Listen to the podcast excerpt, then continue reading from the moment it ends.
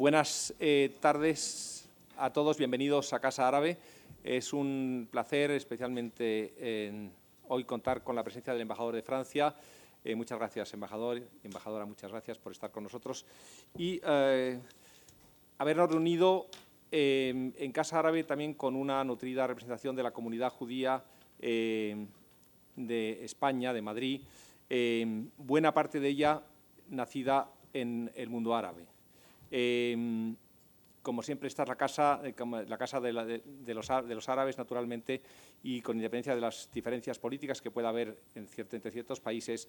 Eh, como saben, la política española sería que israelíes y palestinos pudieran convivir en, dos países eh, vecinos, frontera con frontera, y en una convivencia armónica. Eso sería nuestro deseo. Bienvenidos todos, bienvenidos eh, mis queridos amigos árabes. Eh, hoy tenemos el placer de presentar un acto, eh, las tres casas, porque estábamos mencionando Casa Separat, Casa Velázquez y Casa Árabe conjuntamente, un acto con tres, en el que van a intervenir tres destacados escritores.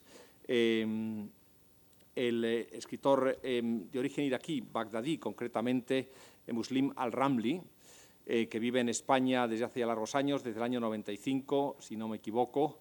Eh, el conocido escritor eh, francés, de origen también marroquí, Pierre Assouline, à qui todos ustedes que j'imagine vous connaissez tous et dont vous avez certainement lu les principaux ouvrages.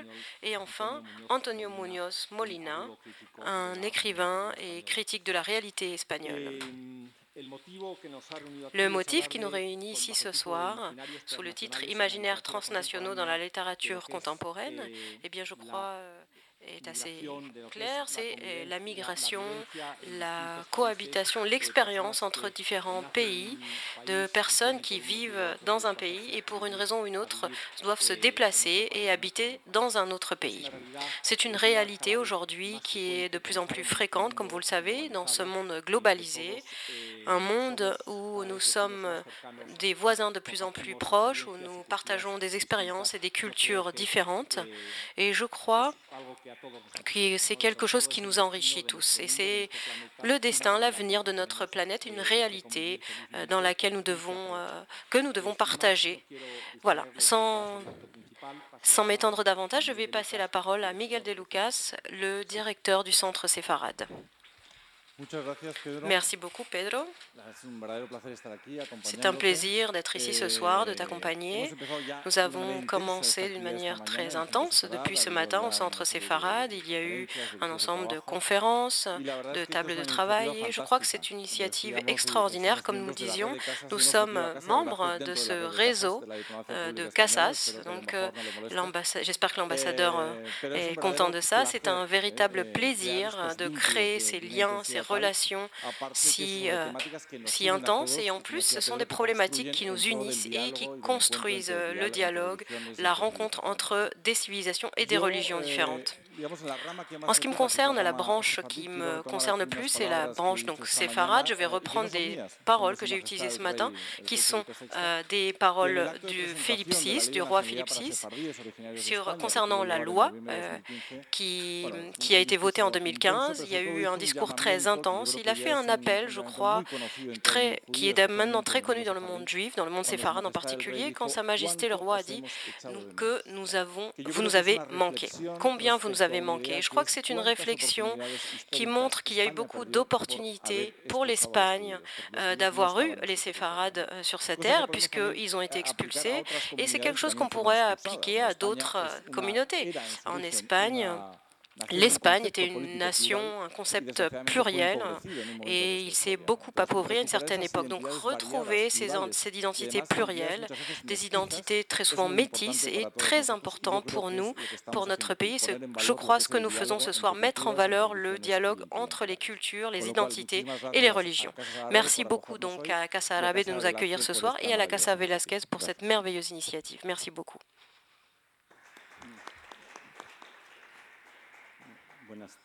Bonsoir à tous et à toutes. Quelques mots très vite. D'abord, remercier la Casa Arabe de nous accueillir ici ce soir. Pour nous, la Casa Velasquez, c'est déjà une collaboration très installée. Je crois que c'est la troisième ou quatrième fois que nous organisons ce type d'activité ici. Donc, merci beaucoup de nous accueillir une fois de plus. Je souhaite signaler que pour nous, ce type de table ronde s'inscrit dans, un, dans une stratégie qui est très claire pour nous à la Casa Velasquez.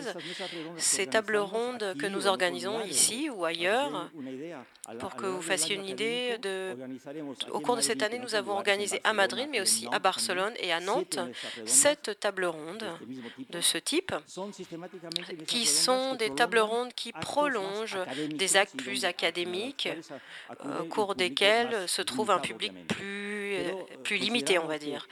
Et on considère que la recherche est un travail, bien sûr, qui se fait avec une équipe assez restreinte, assez limitée, qui partage les mêmes préoccupations. Il y a un temps pour cela, les colloques qui servent à ça, mais nous considérons aussi que cette recherche doit euh, se projeter dans la société. Et c'est le but de euh, ces tables rondes. Voilà.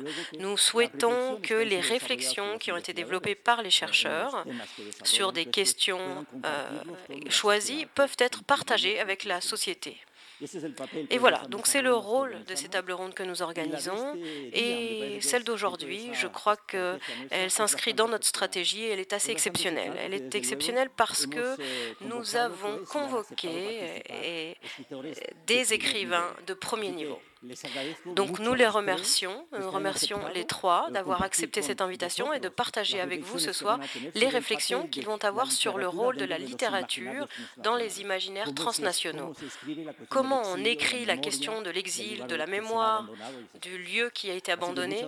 Donc merci beaucoup aux trois écrivains d'avoir accepté cette invitation et merci beaucoup au modérateur, le modérateur Abraham Demjo, qui d'une certaine manière est chez lui, ici, puisqu'il euh, a fait sa une partie de sa carrière professionnelle a été développée à Madrid. Il a été directeur de l'Institut français de Madrid. Donc merci beaucoup, Abraham Benjo, d'avoir accepté de modérer cette table ronde. Et voilà, je crois que sans un mot de plus, je vais laisser la parole aux écrivains. Merci beaucoup. Bonsoir à tous. Merci à Bet Arabi, la Casa Arabe, de nous accueillir ce soir à son siège. L'Espagne a toujours été le symbole de diversité. Il suffit de se rappeler de la cohabitation de l'Andalous, mais aussi, un lieu d'homogénéité forcée. La reconquête, les expulsions, euh, Saint-Jacques c'était un pays d'idées très réactionnaires, mais aussi libérales. À l'époque euh, des, des francisés, c'est un pays d'émigration vers la France, la Belgique, l'Allemagne plus récemment, et aussi d'immigration. C'est un pays dont l'unité ethnique, linguistique, politique a toujours été un objet du débat, de lutte et même de guerre. Et donc, euh, il est intéressant de nous demander ce que la littérature peut nous dire de ces imaginaires transnationaux générés par les mouvements migratoires.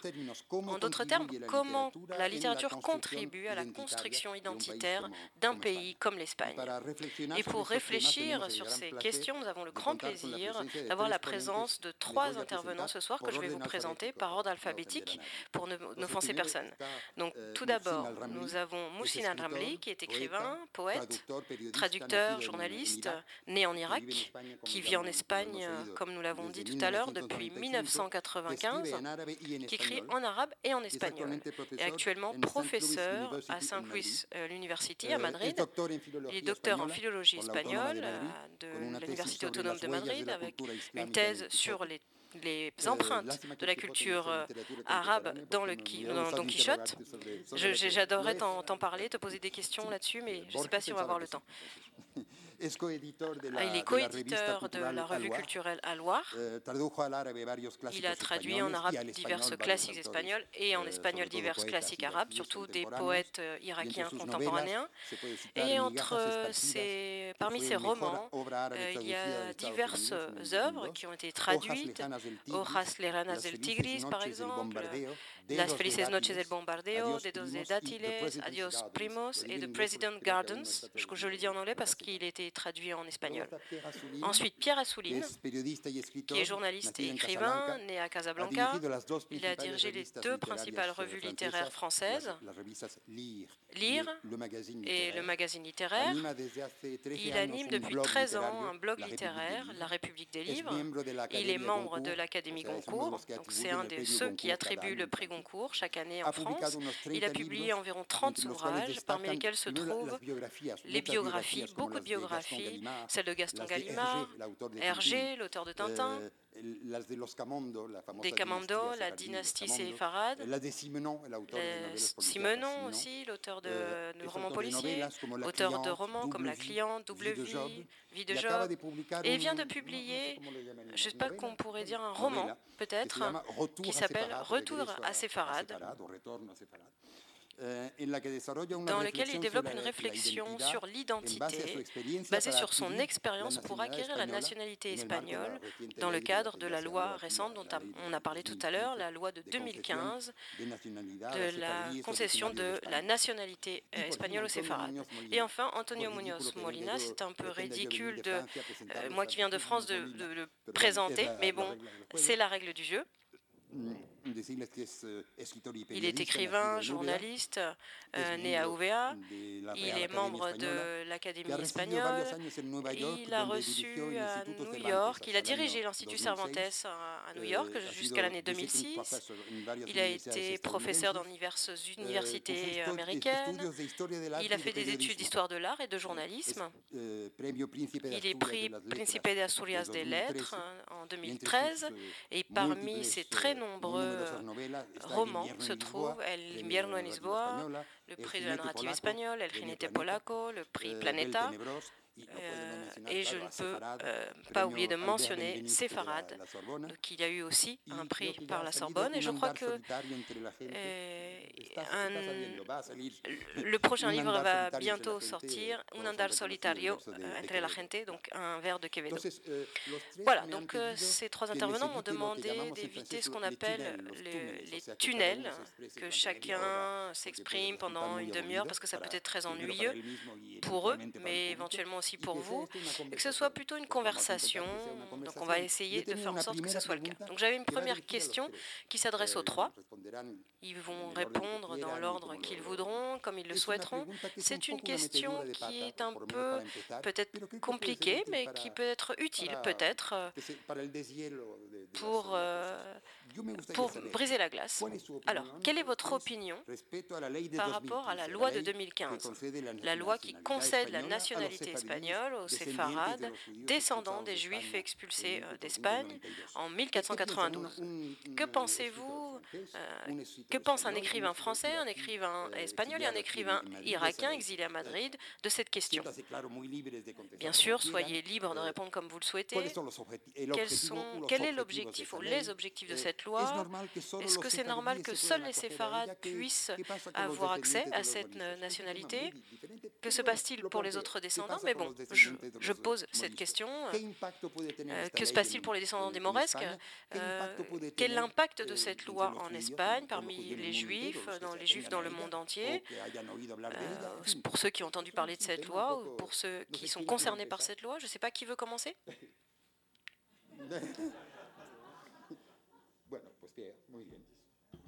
Disculpame, pero mi, mi francés es mejor que mi español y quiero ser muy específico. So voy a hablar en, en français. Euh, Abraham, il y a déjà un problème, c'est que la mesa no es redonda. Bon, non importa. Mais un autre problème, c'est que tu touches tout de suite à ce qui, fait mal. Tu appuies, tout, de suite là où ça fait mal. Oui, mais oui, tant mieux, tant mieux. Euh, bon, cette loi, moi, je la trouve évidemment très positive. c'est pour moi d'abord quelque chose de symbolique. Évidemment, elle a aussi un impact euh, réel, direct, j'allais dire matériel, puisqu'elle touche deux catégories de séfarades. Une catégorie qui a un intérêt personnel immédiat à devenir espagnol. Je pense par exemple à des Israéliens qui veulent étudier ou travailler en Espagne ou en Europe et qui ne veulent pas euh, avoir un problème de visa et qui préfèrent avoir un passeport européen et qui sont descendants, bien entendu, de séfarades.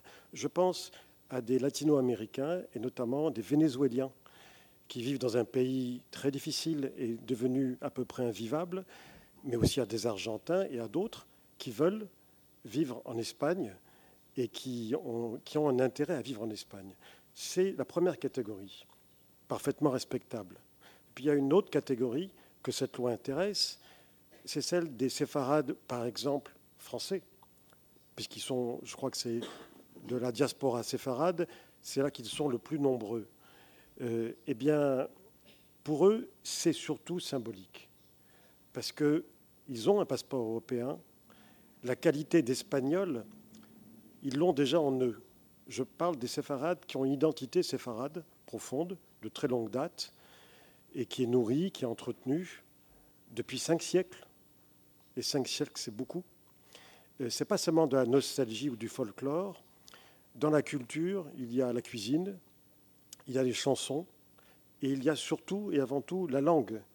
Et je pense que des gens qui ont conservé la langue pendant si longtemps, et c'est très long, cinq siècles, de voir, d'entendre le roi prononcer ce discours et parler d'une erreur historique, euh, celle de l'expulsion, et dire, prononcer cette phrase qui est émouvante et en même temps qui a un sens politique, comme vous nous avez manqué, a-t-il dit aux séfarades.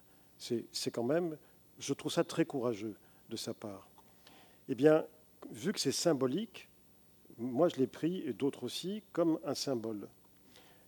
S'il n'y a pas autant qu'on croit de séfarades qui demandent la nationalité espagnole, c'est tout simplement parce que l'administration espagnole a ceci de commun avec l'administration française, c'est qu'elle est kafkaïenne et qu'on peut mettre beaucoup de temps à réunir des papiers. Et quand on les a, ce n'est pas encore fini. J'allais dire, c'est un chemin de croix, mais ce serait malvenu. Je dirais plutôt que c'est un parcours du combattant. Et donc ce n'est pas fini. Voilà, c'est plutôt quelque chose de symbolique, d'affectif.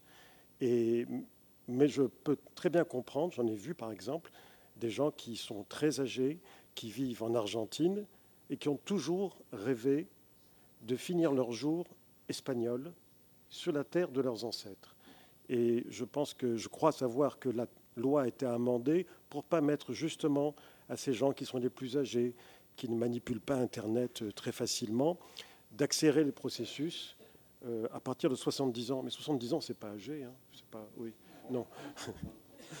voilà ce que je voulais dire en préambule. Primero, gracias por venir y por este tema que es eh, tema de hoy en día en general, este tema, porque nosotros el siglo XXI de, de, de ce jour absolument contemporain. Le, le 21e siècle est le siècle des, des migrants, comme disait Carlos Fuentes. C'est le siècle des, des migrants et il a même réclamé qu'il faudrait faire au sein de l'ONU une organisation qui s'occupe des migrants, car la, la, la moitié du monde, c'est un mélange, ce sont des migrants. Donc c'est un sujet très intéressant. Le sujet de la loi, bon, la loi, je la trouve très positive, toute loi euh, qui accueille et qui euh, rend justice. Elle est bienvenue, mais comme les lois sont faites pour rendre justice, elles doivent être justes, vraiment. Et comme a mentionné Abraham, il faudrait aborder aussi la question des mauresques. Moi, j'ai beaucoup d'amis argentins qui sont très euh, sont ravis avec cette loi. Ils n'en ont pas besoin, mais pour leur famille, pour leurs racines, pour leur identité. Bon, c'est positif, mais j'ai des amis mauresques en Tunisie, au Maroc et en Algérie qui, euh, bon, qui euh, souffrent encore d'une situation injuste. Donc, lié à ceci, au début des années 90, la plupart des intellectuels arabes nous avons envoyé une lettre cientos y miles de firmas al rey para pedir perdón por la Inquisición. Y era un acto en la, fundación de las tres culturas en Andalucía Euh, disons, des excuses pour l'Inquisition. Donc c'était euh, euh, le roi Juan Carlos a demandé pardon aux Juifs, mais non pas aux musulmans. Donc quelques années plus tard, il l'a fait, ils l'ont fait officiellement au Portugal. Ils ont demandé pardon pour les actes de l'Inquisition. je crois que donc toute, loi qui vise la justice pour guérir des blessures anciennes ou présentes est une loi positive, mais une loi doit être très juste, ou plus juste encore. Estoy de acuerdo con, con. Donc, euh, euh, oui, effectivement, je crois que la partie symbolique est la plus importante. Aux États-Unis, il y a beaucoup de séfarades, des personnes d'origine séfarade à New York notamment, où j'ai vécu pendant longtemps et où j'ai eu euh, beaucoup de, de rapports avec eux. Et euh, mes amis d'origine séfarade, des personnes... Il y a des personnes parmi eux qui sont des survivants du ghetto de Salonika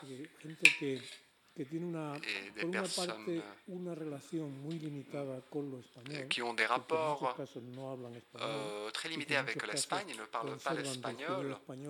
Et il, por ejemplo, euh, cons ils conservent des refrains, par exemple, surtout,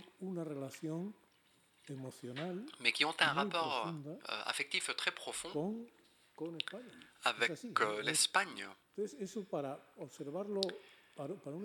Donc pour un espagnol, observer ceci, c'est vraiment toute une leçon.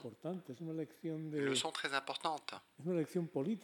C'est une leçon politique aussi.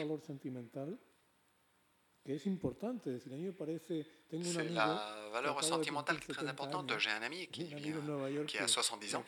Il vient de fêter son 70e anniversaire. Il, est, il en est ravi.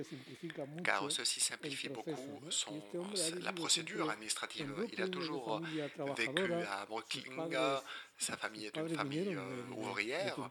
C'est euh, euh, ses parents euh, venaient de la Turquie et lui, il est un artiste qui fait des gravures basées sur les refrains judéo-espagnols et vraiment il ressemble beaucoup, nous, l'avons vérifié. Et son rapport et surtout sentimental, affectif. je crois donc que c'est effectivement très positif. Il y a une autre question, c'est pour l'espagnol, c'est l'importance politique, le, symbole pour un citoyen espagnol acquis un caractère politique très important. Car notre pays a été, euh, s'est amputé d'une partie fondamentale, la partie juive et la partie euh, euh, nord-est, comme il a été dit. Et cette, cette perte, cette amputation a été le, le, le, début d'autres amputations, en quelque sorte. D'autres expulsions sont survenues. Et, parfois, je pense pourquoi je me suis senti attiré au monde des expulsés de mon pays. Non pas car euh, bon, quand, j'étais enfant, il n'y avait pas de possibilité pour connaître un juif ou un musulman. C'était presque impossible de connaître une autre personne euh, qui fut du village d'à côté, car c'était vraiment un monde très clos. Donc, euh, il y avait des préjugés mais euh, face, euh, face aux musulmans et aux juifs, mais il n'y avait pas de juifs ni de musulmans. Donc, en grandissant, on se rendait compte que beaucoup de personnes de la classe sociale à laquelle on appartenait devaient partir. Vraiment, elles, étaient euh, poussées à, quitter leur pays, l'Espagne, pour travailler en France, en Allemagne ou dans d'autres parties de l'Espagne. Donc, un citoyen comme, comme moi, comme toi, pouvait devenir aussi un, un exilé. Et en deuxième lieu, au moment d'acquérir une conscience politique et conscience littéraire, euh, on découvrait que la plupart des personnes qui semblaient admirables avaient été expulsées. Donc on découvrait que pour les circonstances euh, du, pays, euh, notre héritage, c'était les expulsés, les libéraux euh, du 19e siècle, les républicains du 20e siècle. Donc ceci crée le fait d'être espagnol, démocrate, euh, en quelque sorte nous marquer et, euh, en quelque sorte on nous disait vous pouvez être expulsé. En fait, pendant l'époque de Franco, quand j'étais enfant, il y avait vraiment l'anti-Espagne, ce qu'on appelait l'anti-Espagne c'est-à-dire les communistes, les républicains, etc., qui n'étaient pas des Espagnols, ils étaient anti-espagnols. Donc, si on développait la conscience critique propre, le, destin personnel était l'expulsion. Donc, vraiment, il y avait toute une empathie envers euh, les personnes expulsées. Pour moi, donc, euh, il y a une valeur politique substantielle. Euh, c'est en quelque sorte un, essai de corriger de façon pratique, de façon symbolique et politique, les déficiences qui ont, euh, les défaillances qui ont, euh, qui ont été un obstacle pour la vie espagnole. Donc ici on trouve la, question des moresques aussi. C'est-à-dire en lisant le Quichotte, cette rencontre de Sancho avec son voisin Ricote, là où nous allons, nous pleurons pour l'Espagne, qui est notre patrie naturelle. Donc, euh, ce n'est pas un étranger euh, qui a été expulsé. C'est vraiment quelqu'un qui, qui, était né en Espagne, qui se sentait espagnol. Donc, pour un citoyen espagnol, je crois que ceci a une valeur affirmative pratique. Il ne s'agit pas uniquement de quelque chose euh, de douteux, essayer de corriger le passé. non. Vraiment, il s'agit de vouloir, de prendre des mesures politiques et symboliques euh, au présent. et donc servant à une coexistence euh, pratique et euh, démocratique. Il y a quelques années, il y a eu une exposition extraordinaire dans la Bibliothèque nationale, peut-être que mon collègue l'a vu, euh, sur la trace mauresque en Espagne. C'était vraiment bouleversant de voir les livres qui avaient été conservés avec, des, avec du sel pour éviter la destruction provoquée par l'humidité. Donc les Corans, les livres, les livres en arabe conservés, euh, enveloppés dans des toiles. Euh, donc l'expulsion n'est pas quelque chose de spécifiquement espagnol. Évidemment, les sociétés pré-modernes ou modernes cherchaient l'hégémonie religieuse euh, à tout prix. Mais c'est un fait que l'Espagne a été atteinte par cette expulsion, car l'Espagne n'a pas été une société pluraliste jusqu'à très récemment. Donc pour nous, ceci, pour la France par exemple, la, France a aussi euh, son histoire et ses problèmes. Mais, euh, mais bon, euh, je ne vais, je vais rien dire. Mais euh, pour ne pas, pour ne pas prendre trop de temps, la valeur symbolique, je le dis vraiment convaincu. Euh, retrouver un ami à New York qui n'a jamais euh, vécu en Espagne et il me dit je vais avoir un passeport espagnol, évidemment il n'en a pas besoin. Mais pour lui, ceci, c'est en quelque sorte une restitution, un sens de restitution très très puissant. Et donc, je voudrais qu'un descendant de Moresque puisse aussi euh, en jouir. Donc, pour nous, pour la construction du pluralisme démocratique dans notre propre pays, je crois que c'est quelque chose de remarquable. Je crois que Pierre. Euh, je voudrais aller plus loin sur ce qu'ont dit nos, deux invités, euh, que je trouvais très intéressant. Je, vous avoue que j'ai une petite gêne quand j'entends mettre sur le même plan les deux expulsions au motif que ce sont deux expulsions c'est le même nom, expulsion. Mais j'allais dire, ce n'est pas la même chose, et c'est pour ça que je peux comprendre que la loi ne concerne que les séfarades, même si je, comprends la légitimité d'une demande euh, morisque. Euh, c'est trois choses qui me retiennent. La première, il y a le très beau livre de Antonio Muñoz Molina qui s'intitule Séfarades. Ce, ce n'est pas sur les séfarades, contrairement à ce qu'on pourrait croire, c'est sur l'exil. Séfarade est pour euh, Monsieur Munoz Molina, euh, est un synonyme de exil, mais il n'a pas intitulé son livre Moriscos. Ce n'est pas un hasard. Enfin, pour moi en tout cas, tel que je l'ai lu, ce n'était pas un hasard. La deuxième chose, euh, ça m'a travaillé cette histoire parce que ça m'a rappelé quand même le débat qu'il y a eu en 1871-72 à l'Assemblée nationale française quand le décret Crémieux a été accordé par le gouvernement français aux Juifs d'Algérie pour qu'ils deviennent citoyens français. Et pour certains, la guerre d'Algérie commence à ce moment-là. C'est-à-dire, pourquoi faire des Algériens musulmans des citoyens qui n'auraient pas droit, eux aussi, à la citoyenneté française? Ça m'a rappelé ce débat.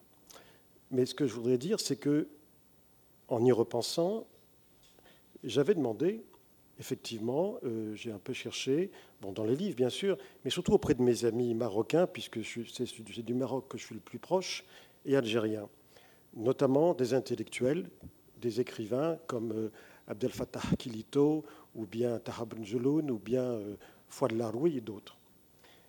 Et ce qu'ils m'ont dit, ils m'ont dit euh, la première chose, et il n'y a pas de nostalgie de l'Espagne comme il y a chez les séfarades, chez les morisques. Je ne sais pas si c'est vrai ou pas, parce que je ne les connais pas assez.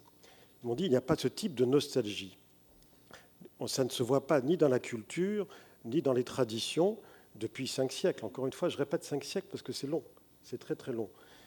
Et puis, ils m'ont dit il n'y a pas non plus cette obsession de la langue espagnole, qui est el viejo castellano, bien sûr, euh, qu'on appelle haketia au Maroc et judaïsmo euh, en Turquie, mais qui a été truffé de mots locaux, mais qui est quand même El Castellano, et qui a, et continué, et, qui a continué à, être transmis de génération en génération pendant si longtemps. Est-ce qu'il y a cette, même amour de l'Espagne, de la langue espagnole chez les Morisques Eux m'ont dit non. Et je leur ai demandé, mais alors finalement, est-ce est que cette nostalgie euh, de l'Espagne elle existe chez personne, parce que je leur ai dit, moi j'ai visité, revisité récemment l'Alhambra à Grenade, et je me suis mêlé à des groupes de touristes arabes exprès. Et puis il y avait une dame qui était là avec ses petits-enfants, à mon avis elle venait du Maghreb, je dis ça au, son du, dialecte, et qui, qui avait une immense fierté à montrer à ses petits-enfants pas seulement la beauté, mais toute la culture qu'il y avait sur ces murs, et elle leur déchiffrait, c'est pour ça que ça m'intéressait, les calligraphies qui étaient inscrites en haut des murs. Là, j'ai senti quelque chose. Mais mes camarades écrivains ou philosophes à qui j'avais posé la question, je leur ai dit, mais donc ça n'existe, il n'y a pas de...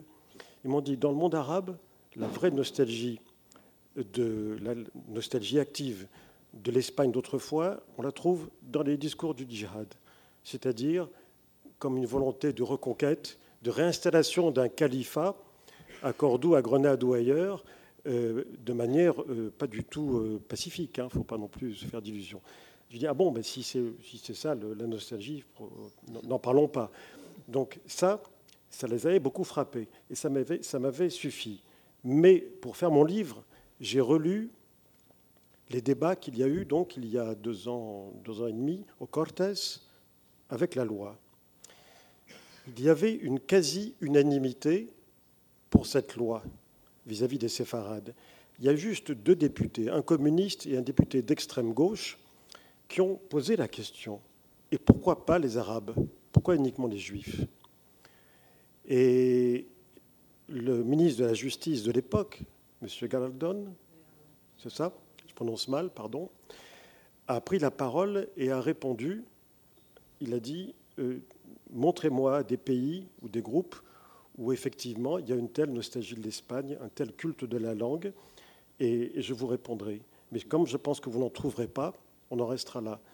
Et c'est ce qui s'est passé. Et finalement, la loi a été votée à l'unanimité. Voilà pourquoi je comprends la réaction qui consiste à demander pourquoi les uns et pas les autres. Et en même temps, je comprends, enfin personnellement, je comprends qu'on puisse distinguer entre les deux, parce que ce sont deux expulsions différentes.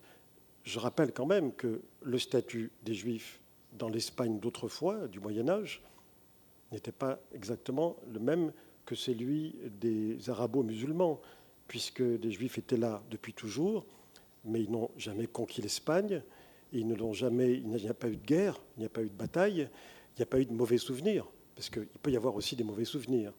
Euh, les mauvais souvenirs des séfarades en Espagne, ce, sont des pogroms, les massacres, mais aussi la convivencia, mais aussi euh, la, culture, mais aussi l'amitié et tout ce qui a pu se passer de bien. Ce n'est pas, pas du tout le même vécu de l'Espagne. C'est pour ça que mettre côte à côte les deux expulsions, ça me, ça me gêne toujours un peu. Bueno, la, la última intervención de, de, Pierre Azoulin no me lo esperaba, pero es una transición perfecta para la... Primera pregunta que quería hacerle yo a, a Ramli.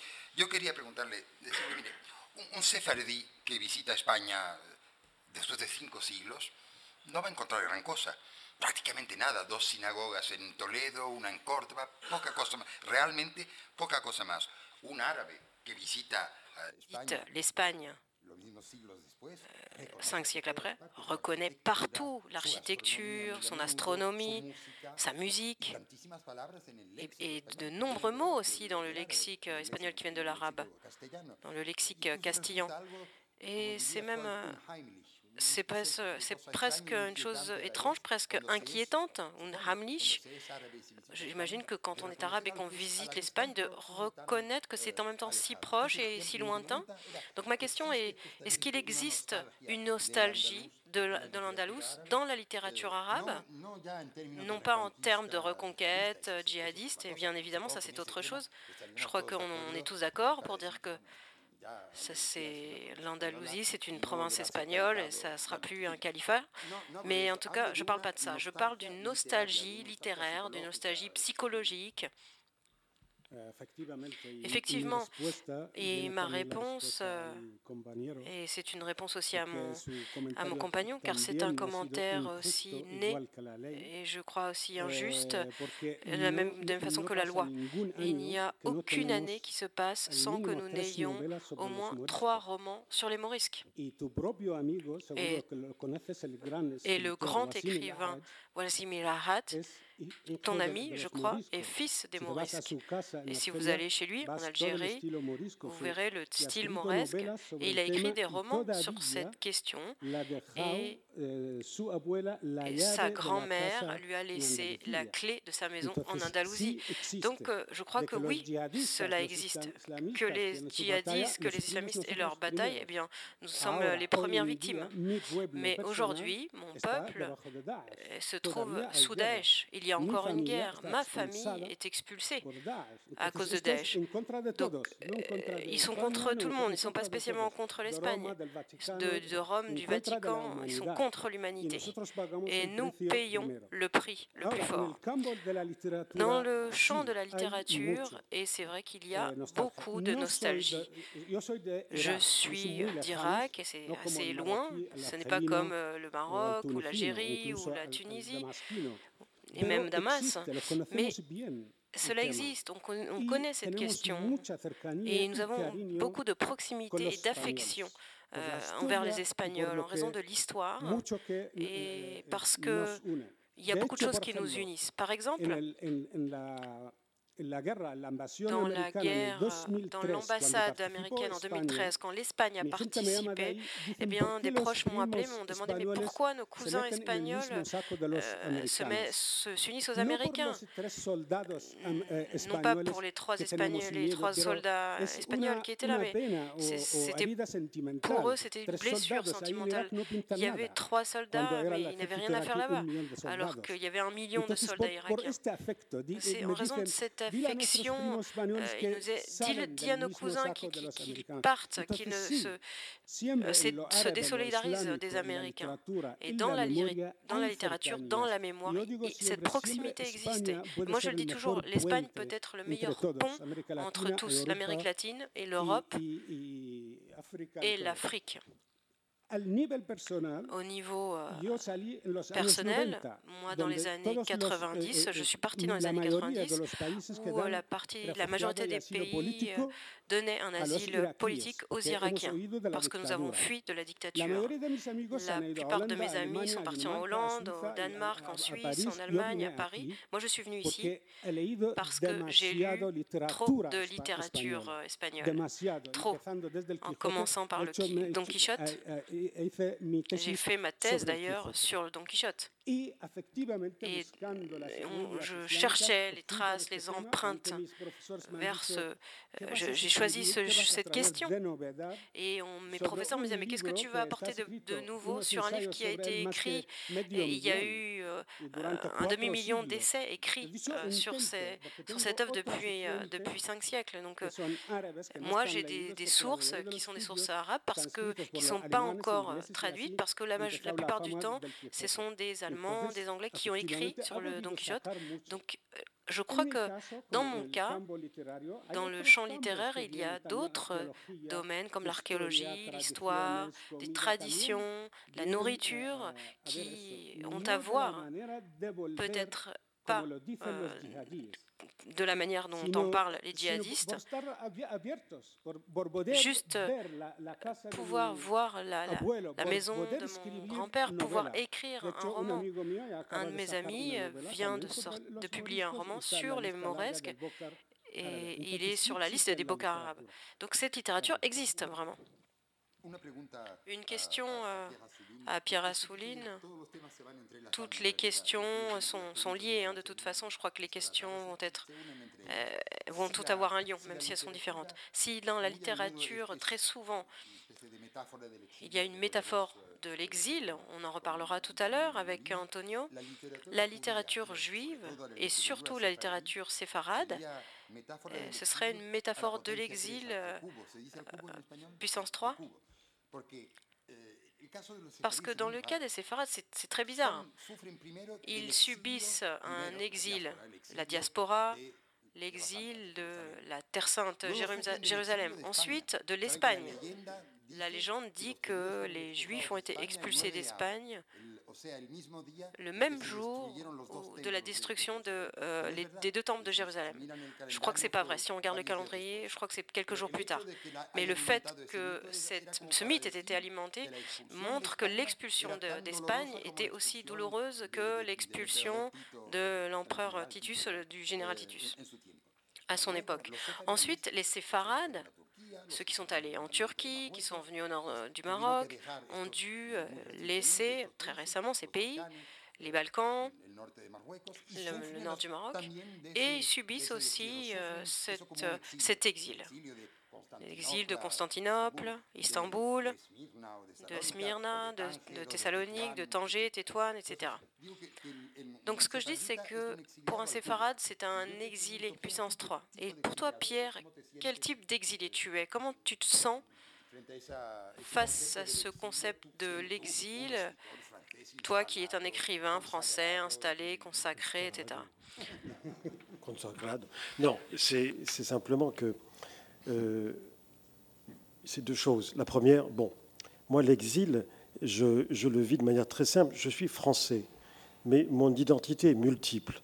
Mon projet de livre est parti au départ, non pas du discours de Philippe VI, mais d'un discours beaucoup plus malheureux de Nicolas Sarkozy il y a assez longtemps, quand il était président, qui consistait à lancer un improbable ministère de l'identité nationale. Et ça a lancé le débat en France qui est très intéressant et qui n'est pas fini, mais ça l'a crispé en associant identité et nationale, parce que ça a glissé, ça a dérapé vers nationaliste. Dès, qu'on parlait de, quête d'identité, ce qui est mon cas, mais le cas de beaucoup de gens qui veulent savoir d'où ils viennent, même des bourguignons qui n'ont jamais quitté la Bourgogne, ils veulent savoir d'où ils viennent. Eh bien, tout de suite, il y avait une réponse de type nationaliste, une critique de type nationaliste. Donc, mon identité, elle est plurielle. C'est ce que j'ai essayé de faire comprendre dans tous ces débats-là. On peut avoir une identité plurielle, euh, multiple, je dirais même cosmopolite, bien sûr, mais c'est le cas de beaucoup de Français. Pour, ne parler que de là où je vis, le diocèse de Paris est le plus cosmopolite de tous les diocèses de France. Il y a très peu de Parisiens qui sont des Parisiens d'origine. Ils viennent de partout, absolument partout. Donc tout ça est très mélangé. Mais je voudrais ajouter une chose. Je réagis en tant qu'écrivain. Pour moi, la vraie patrie d'un écrivain, c'est sa langue. Moi, je l'écris en français.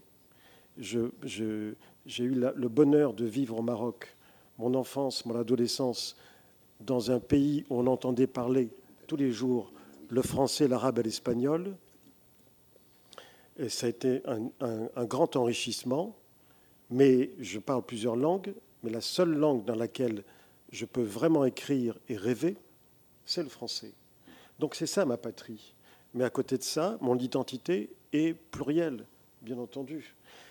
Mais la question de l'exil, moi, m'amène à une question que je me pose, et je pense que M. Munoz Molina doit avoir peut-être des éléments de réponse, et qui m'a intrigué pendant toute mon enquête, quand je suis venu en Espagne, partout, voir des gens, aller faire des conférences dans toute l'Espagne.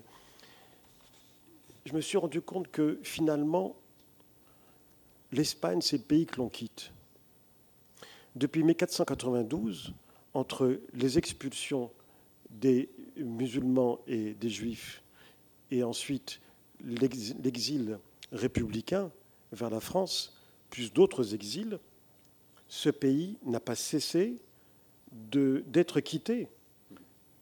Mais s'il est quitté, ce n'est pas parce qu'il y a une désaffection, s'il est quitté, c'est parce que les gens sont obligés de partir. Et je voudrais savoir pourquoi c'est le pays que l'on quitte. Moi qui reviens. Está, está, está haciendo Pierre Assouline el papel de moderador. Pierre Assouline joue le rôle du modérateur. Hein. Pardon, mais je suis journaliste.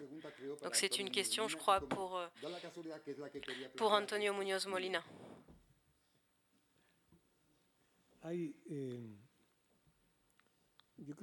Je crois qu'on peut parler de l'exil.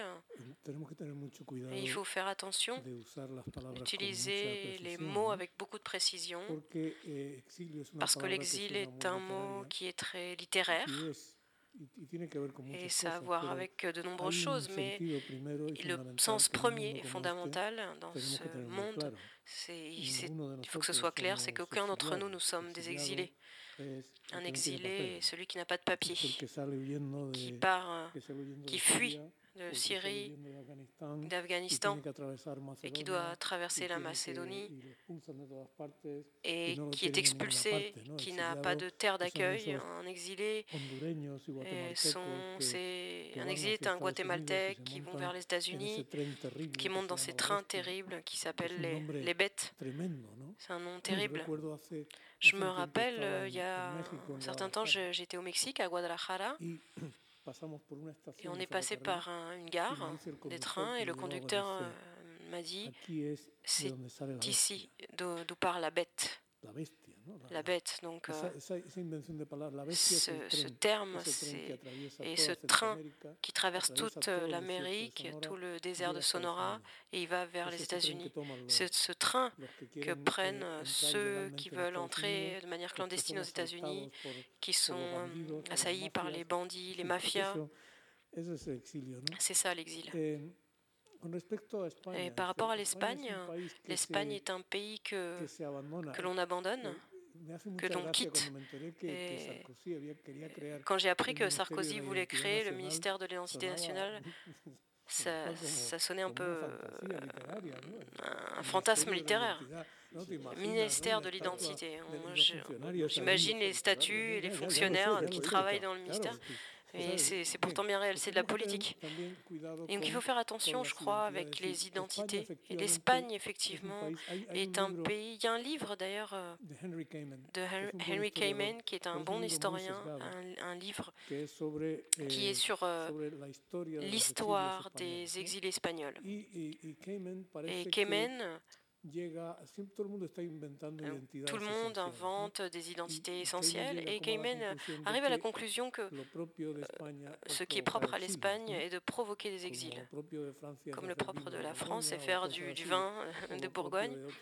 Euh, ce qui est propre à d'autres pays, c'est autre chose. Il y a un fait qui, pour des circonstances historiques, euh, est que en Espagne, suite à la contre-réforme, la guerre de religion, l'Espagne a toujours été un pays qui a expulsé de nombreuses personnes.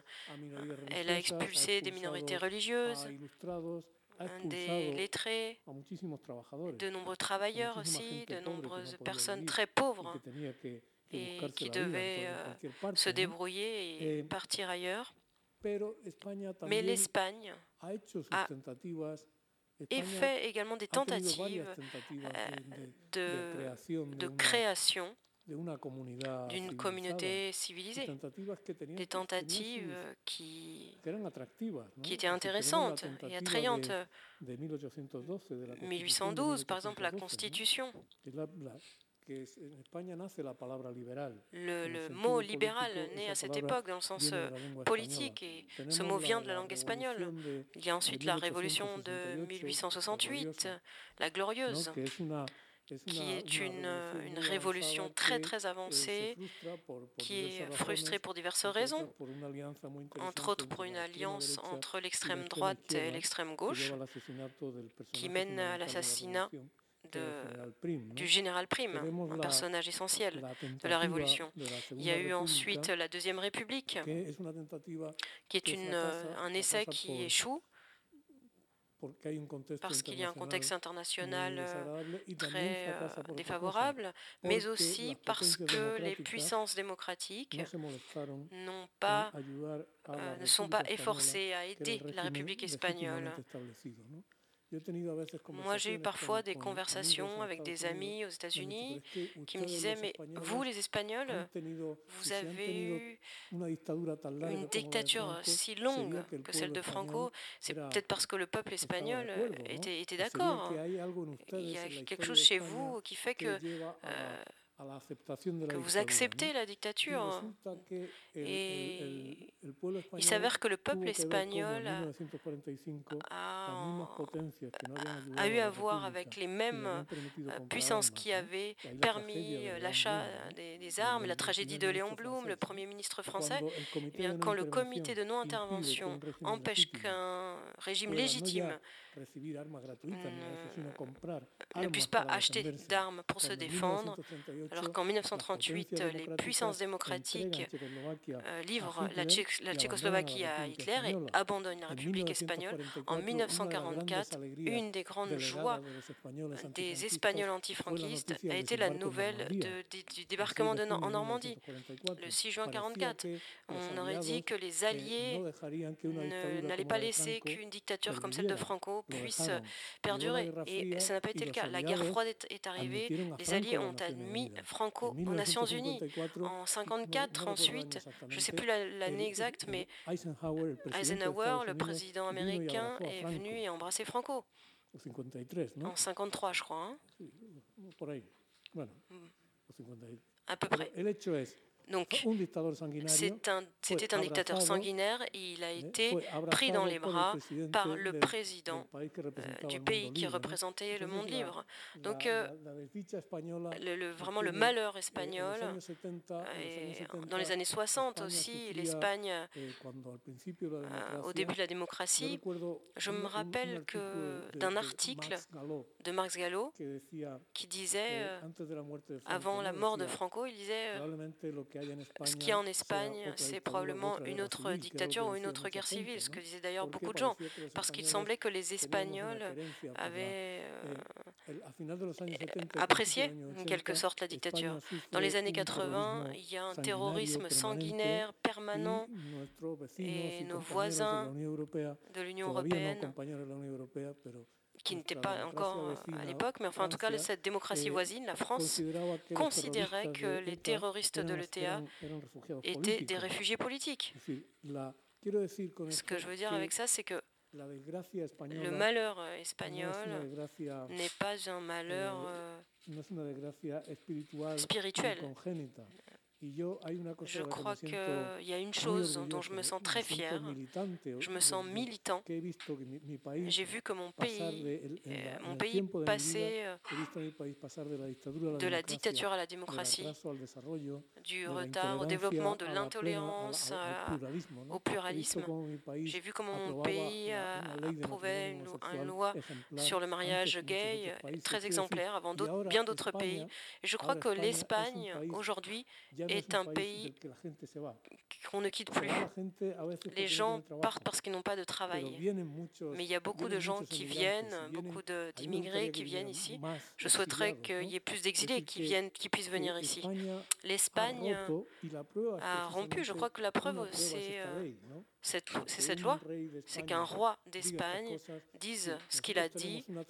Je crois que nous avons une tradition centenaire d'exilés, mais pas nécessairement, nous ne sommes pas condamnés nécessairement à l'exil. Et je crois que ce que nous avons pu faire, et qui est fondamental pour moi, c'est d'avoir pu rompre cette chaîne du destin de l'exil en nous intégrant dans la citoyenneté européenne, qui pour moi été la meilleure chose qui ait pu nous arriver dans l'histoire de l'Espagne, la pleine intégration à la citoyenneté européenne.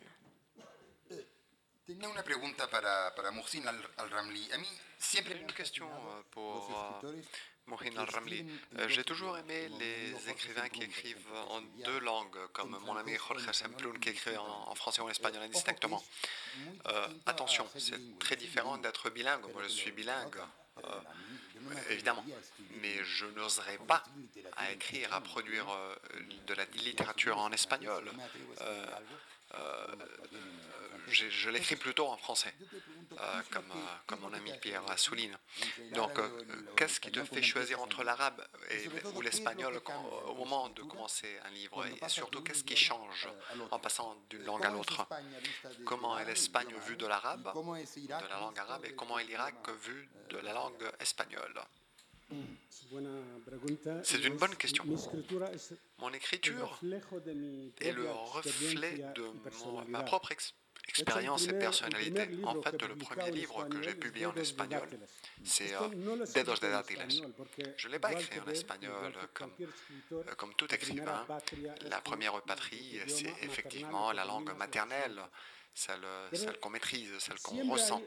Mais euh, il y a toujours des exigences euh, quand on est dans une autre culture, on veut s'y intégrer, on veut faire partie de cette nouvelle culture.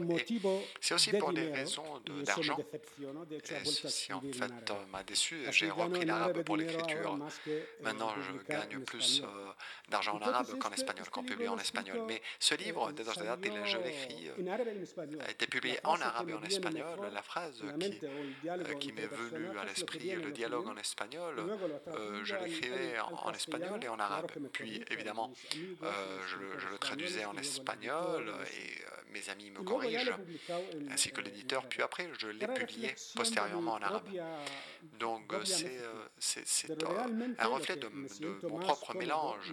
Là où je me sens, je me ressens à l'aise, c'est en parlant l'arabe évidemment. c'est ma langue maternelle, mais en reprenant un peu la politique, la politique de l'Espagne le fait de prendre les personnes et, l'adapter, euh, il y a une exigence d'intégration dans la culture pour recevoir la nationalité, mais on ne reçoit aucun soutien. Vraiment, euh, il n'y a aucun soutien. Par exemple, il y a des prix dans la plupart des pays, en Allemagne, aux Pays-Bas, mes amis, il y a des prix consacrés aux étrangers qui écrivent euh, en allemand ou en français ou en néerlandais. Et je crois que la francophonie reçoit 1% du budget de l'État. Je ne suis pas sûr, mais, c'est une chose comme ça. Il y a toujours du, du support. En Espagne, il n'y a aucun soutien, il n'y a aucun prix. Il n'y a aucun accueil pour les créateurs étrangers. Nous essayons d'écrire en espagnol, de créer en espagnol, mais après c'est très difficile de publier et encore plus de le diffuser. Et je crois que euh, c'est important d'être soutenu. Euh, on, habite ici, on veut s'y intégrer complètement, mais c'est difficile de publier, de vendre, de vendre. la presse écrit euh, sur, sur nous. Un, prix symbolique peut, peut, servir à beaucoup. Donc euh, c'est très important. Tout ce que nous faisons, les créateurs étrangers en général en Espagne, c'est un effort personnel, absolument. C'est une souffrance, c'est pour ça que j'ai publié d'abord en espagnol et j'ai pensé que j'allais gagner de l'argent. Mais non. Alors j'ai repris l'arabe Et, puis après, je suis traduit vers l'espagnol. Les éditeurs payent, l'éditeur anglais paye pour traduire euh, de l'anglais vers l'espagnol. Bueno, yo quisiera dentro de un ratito poder pasar bon, la palabra euh, je, la je, voudrais passer la parole aussi au public, mais je crois qu'on a encore le temps pour euh, des questions si les réponses sont brèves. Je voulais demander à, à Antonio comment est l'Espagne vue de New York. quelqu'un qui représente, qui incarne en quelque sorte la culture espagnole comme directeur de l'Institut Cervantes euh, face à ses interlocuteurs. Donc on se sent espagnol, on, découvre en quoi consiste être espagnol en vivant à New York. Qu'est-ce qui change? Je dois dire que moi j'étais directeur de l'Institut Cervantes pendant deux ans uniquement, mais c'est vrai que j'ai travaillé beaucoup comme professeur par exemple, je crois que c'est un apprentissage. Euh, la patrie, effectivement, comme on dit normalement, c'est la langue. Mais il y a des patries ou des, demi-patries euh, qu'on aime avoir. Moi, j'écris en espagnol, mais euh, je ne peux pas dire que ma patrie n'est pas aussi la langue anglaise ou française, car j'ai un rapport affectif très, très fort avec ces langues. Je ne vais pas écrire une langue en français un roman en français. En, anglais, je peux écrire des essais, mais euh, ceci, euh, quand même, bon, euh, j'ai quand même un rapport très, très puissant avec ces langues. Donc, effectivement, je peux quitter ma maison, mais je peux aller dans d'autres, maisons qui sont aussi les miennes. Je crois que c'est une grande invention des Américains, le, hyphen, par, exemple, ils disent Moi je suis Irish American, Iraqi American, le trait d'union. Et c'est ce trait d'union, c'est très important. Je suis américain, oui, mais je suis irakien aussi. Dans quelle proportion? On ne sait pas. Euh, parfois, on se sent euh, chez soi, euh, aux États-Unis ou en Irak. Donc ça dépend. Il y a cette fluidité. Et c'est quelque chose que j'ai appris là-bas aux États-Unis. Aux États-Unis, ce que j'ai appris surtout, c'est être européen. C'est-à-dire, je me suis rendu compte que, en quoi consiste la citoyenneté européenne.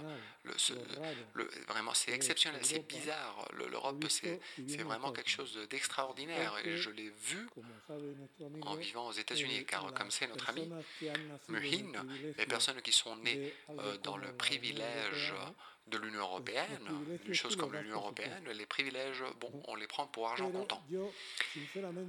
Euh, mais moi, sincèrement, et, et beaucoup d'Européens, je crois, que, que, que, le ressentent, ressentent ceci on est européen aux États-Unis. Donc cette histoire d'être européen, l'identité européenne, on dit ici en Europe, c'est l'identité très abstraite, il n'y a pas, a un sentiment d'appartenance. Bon, je te propose de quitter l'Europe euh, et euh, euh, être dans un pays où si on tombe malade et on n'a pas d'assurance, on peut mourir, où la police peut te renfermer sans, aucune, sans aucun espoir. Et si on veut avoir une éducation, il faut payer continuellement. Donc, cette, euh, ce fait de savoir qu'il y a une autre façon d'être dans le monde, je l'ai appris aux États-Unis, à New York. Je l'ai appris aussi car je, veux me rappeler que pour les personnes de ma génération, l'Europe, pour, pour, mes enfants, oui, mes enfants en fait bon, voyagent en Europe comme comme, euh, comme en étant chez eux, mais euh, ce n'est pas le cas pour moi. Quand arrivé, j'ai quitté l'Espagne, je suis arrivé à la, à la, douane de Cerbère, il y avait un gendarme qui me demandait mon passeport, un passeport que j'avais obtenu avec très peu de temps car j'étais en âge militaire. Donc j'avais un passeport pour deux semaines. Donc on arrivé à la frontière, il y avait euh, deux mondes. Ici c'était l'Espagne, de l'autre côté c'était la France, et vraiment c'était quelque chose d'effrayant. Euh, donc le fait de voir mon pays et l'Europe du point de vue de, l'autre côté de l'Atlantique m'a permis euh, de, me passionner. Moi, je suis un passionné de l'Europe. On dit que l'Europe l'Europe est abstraite. Non, non, pour moi, l'Europe n'est pas abstraite. Pour moi, l'Europe, c'est quelque chose de très concret, le plus concret qui existe. Une dernière question, peut-être pour Pierre Assouline, pour qu'il puisse parler de façon provocative, comme il aime le faire. Euh, la provocation, Non, mais ça fait quand même une heure qu'on parle, on a réussi à ne pas parler des Catalans. Oui. euh, eh bien, alors, non, ce sont des. Eux, ils, quittent, ils, veulent, enfin, certains d'entre eux veulent quitter l'Espagne, et c'est l'Espagne qui veut les retenir. C'est intéressant, parce qu'on parle de l'Espagne qu'on quitte, mais ça, c'est le, sens inverse. C'est le sens inverse. Cela dit, je me sens très proche de ce que vient de dire Antonio Munoz Molina parce que je me sens européen. Mm. Euh, donc, euh, c'est cette identité européenne, le seul problème, c'est qu'elle est effectivement un peu abstraite, et notamment auprès des jeunes. Moi, j'ai les étudiants, et quand je leur parle, ils ont 20 ans, 18-20 ans, quand je leur parle de l'Europe, pour eux, c'est une construction, enfin, c'est Bruxelles, quoi. Alors, je leur dis, l'Europe, c'est partout, sauf à Bruxelles. Bruxelles, c'est pour la loi, c'est pour les, les règlements. Mais l'essentiel de l'Europe, il est en Europe. Il faut aller se promener. Je leur dis toujours, allez vous promener en Europe, comparez, intéressez-vous. Et pour moi, un des phénomènes les plus intéressants récemment sur le plan politique, et pas seulement, mais moral, intellectuel, c'est de voir aux États-Unis, parmi les, dans le leadership, un vrai changement, c'est que la, vieille garde des, des, dirigeants, des politiques, des diplomates, etc., était sur le modèle Kissinger, c'est-à-dire des Européens à l'origine. Aujourd'hui, ce sont des, euh, des Asiatiques américains, hmm. des Américains asiatiques, ce sont des Hispano-américains, euh, mais ce sont des gens qui, de manière générale, euh, ou des Chinois d'origine chinoise, qui ne sont pas concernés par le traumatisme des Européens, qui a beaucoup guidé la politique américaine. Je pense qu'il y a un vrai changement qui n'est pas vraiment étudié, sauf un petit peu aux États-Unis, mais en Europe, on ne s'en rend pas compte que ce qui va changer beaucoup dans les rapports avec les États-Unis, c'est que l'interlocuteur sera beaucoup moins sensible, en tout cas plus insensible. Mm-hmm. Je, donne un exemple. Euh, je, digresse, mais c'est pas grave. Euh, François Cheng, euh, académicien français remarquable, d'origine chinoise. On, bavardait il y a quelque temps, et je lui dis, enfin, on parle du, mal dans l'histoire, M-A-L. Le problème du mal dans l'histoire, et je lui dis, mais pour vous, le paradigme de l'horreur, euh, de la barbarie, de la souffrance, c'est Auschwitz? Il me dit non. Non, il me dit, pour moi, c'est Nankin. Le massacre de Nankin, il me dit, je l'ai vécu, et pour beaucoup de Chinois, le massacre de Nankin, c'est ce qu'il y a de pire. Mm-hmm. Ben, et pourtant, c'est un intellectuel très intégré, etc. Et là, il m'a fait comprendre des choses euh, qui ont un rapport avec les États-Unis. Voilà, j'ai un peu digressé, mais. Pero vamos a volver a, a mi pregunta. En, en tu libro, Pierre, Euh, citas a nuestro, a nuestro amigo Pierre, Javier Castaño, euh, notre ami Javier Castaño, qui a dirigé un colloque dont le titre c'était euh, Séfarade inventé. En fait, en Espagne, en disant qu'en Espagne, il y a un bain médiéval, euh, on, dit que c'est un bain juif. Euh, séfarade, car il faut inventer des traces de séfarade, car ceci vend, ça vend, pour le dire clairement. Et dans ton livre, tu parles d'une séfarade imaginaire de liberté dans la salle. Euh, tu pourrais nous préciser cette notion de séfarade imaginaire Ce serait une façon très belle de conclure pour passer la parole à la salle. La thèse de David Alberti est très intéressante, même si elle focalise beaucoup là-dessus. Et c'est vrai qu'il y a un mouvement général, mais pour moi, ce n'est pas typiquement espagnol. Euh, donc d'abord, la première chose, la séfarade imaginaire, oui, mais même chez les séfarades, parce que toute identité est une reconstruction. Donc une reconstruction imaginaire. Et chez tous les séfarades, il y a une Espagne fantasmée. Cette Espagne fantasmée, pour certains, ça a été celle de la coexistence. Pour d'autres, ça a été celle des pogroms. Mais dans, les deux cas, c'est une reconstruction imaginaire. Mais ça, c'est normal. C'est valable pour tout le monde. La dimension touristique du retour à l'Espagne séfarade officielle, pour moi, elle s'inscrit dans un mouvement plus large. Et j'en ai pris conscience il y a 15 ans. J'étais fait une conférence à Vilnius, en Lituanie. Et je me suis promené dans Vilnius avec une dame qui connaît bien l'endroit, qui, qui, vivait là. Et elle m'a dit, vous voyez, là où on est, c'est l'ancien ghetto. Je lui dis, mais il n'y a rien. Il y a juste des immeubles, il n'y a rien du tout. Elle me dit, oui, mais le gouvernement a décidé de restaurer l'ancien ghetto. Il y avait, il y a aujourd'hui deux synagogues à Vilnius, il y en avait 200 avant 1939. On appelait ça la petite Jérusalem, euh, avec une activité extraordinaire. Et donc, ils sont en train de restaurer tout ce passé. Et puis après, je suis allé à Cracovie. Et à Cracovie, la même chose. On restaure le ghetto, on fait sortir des. Puis après, je suis allé à Varsovie, où a été inauguré il n'y a pas très longtemps le musée juif, qui est en fait le musée de la Pologne. Car l'histoire des Juifs en Pologne, c'est l'histoire de la Pologne, puisque ça couvre des siècles et des siècles. Et c'est le plus beau musée de Pologne. Et là, j'ai compris une chose, c'est que tous se sont inspirés d'un modèle, c'est le ghetto de Prague. Aujourd'hui, Prague est une ville plus, visitée que Venise.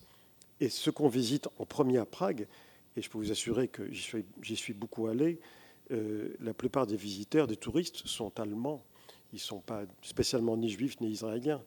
Ce qu'on visite en premier à Prague, c'est le ghetto, le cimetière, la synagogue, parce que c'est un élément touristique euh, essentiel. Et je pense que l'Espagne, l'Office du tourisme espagnol, le ministère du tourisme espagnol, s'est servi aussi de, modèle pour ça. La Red de Juderias, euh, c'est très bien, sauf que je pense que certains archéologues, certains historiens ne veulent pas être pris comme des auxiliaires de, euh, l'Office du tourisme. Parce que parfois, euh, on ressuscite euh, des Juderias là où il n'y en a pas eu vraiment, et en tout cas dans des endroits où il ne reste plus aucune trace. Il ne faut pas se leurrer. Hein. En cinq siècles, on a fait le ménage. Il n'y a plus de cimetière. Il n'y a plus de Juderias, il n'y a plus de cimetière, il n'y a plus de synagogue. Des, églises ont été construites sur des synagogues. Donc, on ne peut pas se raconter d'histoire. En même temps, c'est remarquable, c'est formidable de vouloir ressusciter ce passé, de le retrouver. Simplement, il ne faut pas en faire un, un Judéoland euh, comme un Disneyland ou comme un Euro Disney. Parce que là, je pense qu'on passerait à côté de l'essentiel. Pardon, es que es una cosa muy breve. Mientras hablaba, eh, me, he acordado de una visita que yo hice a, que j'ai faite à Cracovie. Et vraiment, c'était bouleversant. C'était ma première visite. C'était bouleversant de voir dans les bureaux des agences touristiques le même, la même affiche Auschwitz. Et euh, le mot qui parlait d'un un, ressort, un, complexe de ski. C'était Auschwitz, je ne me souviens pas exactement du nom du, ski, euh, autobus euh, euh, climatisé, je le trouvais vraiment bouleversant. mais il y avait une chose encore plus dure, j'étais dans le ghetto, dans la place, et j'ai vu un groupe de touristes avec un guide. Euh, bon, euh, je me suis rapproché par curiosité pour écouter le guide. Le guide disait, il, euh, racontait, je pensais qu'il racontait le, en fait la, liquidation du ghetto de Cracovie. Et pour ma grande surprise, le guide racontait le, le tournage de la liste de Schindler. C'est-à-dire le guide il disait là, il ne disait pas là, il y avait des personnes, là, il y avait des SS, il disait là, c'est la scène euh, tournée. Donc toute la, destruction du ghetto de Cracovie s'était transformée dans le, dans le récit du tournage de la liste de Schindler. Et ceci a un nom. The Schindler Tour. Lo ha visto? Si, The Schindler Tour. Donc, et donc, on se dit, mais bon, c'est une autre matière, mais c'est surprenant. La séfarade imaginaire peut être noble, ou peut ça peut être beaucoup de choses. il y a des musées en, dans beaucoup de villes d'Espagne, des musées de la torture que vous connaissez, qui sont d'ailleurs effrayants, il faut bien le dire. Euh, bon, ben, ça fait partie aussi. Euh, vous avez vu un jour ces musées? Oui. ¿Alguna pregunta en la sala? Vous pouvez continuer à parler, je crois, avec nos trois intervenants, puisque la Casa de Velasquez nous invite à un cocktail ici, donc en bas. Merci beaucoup.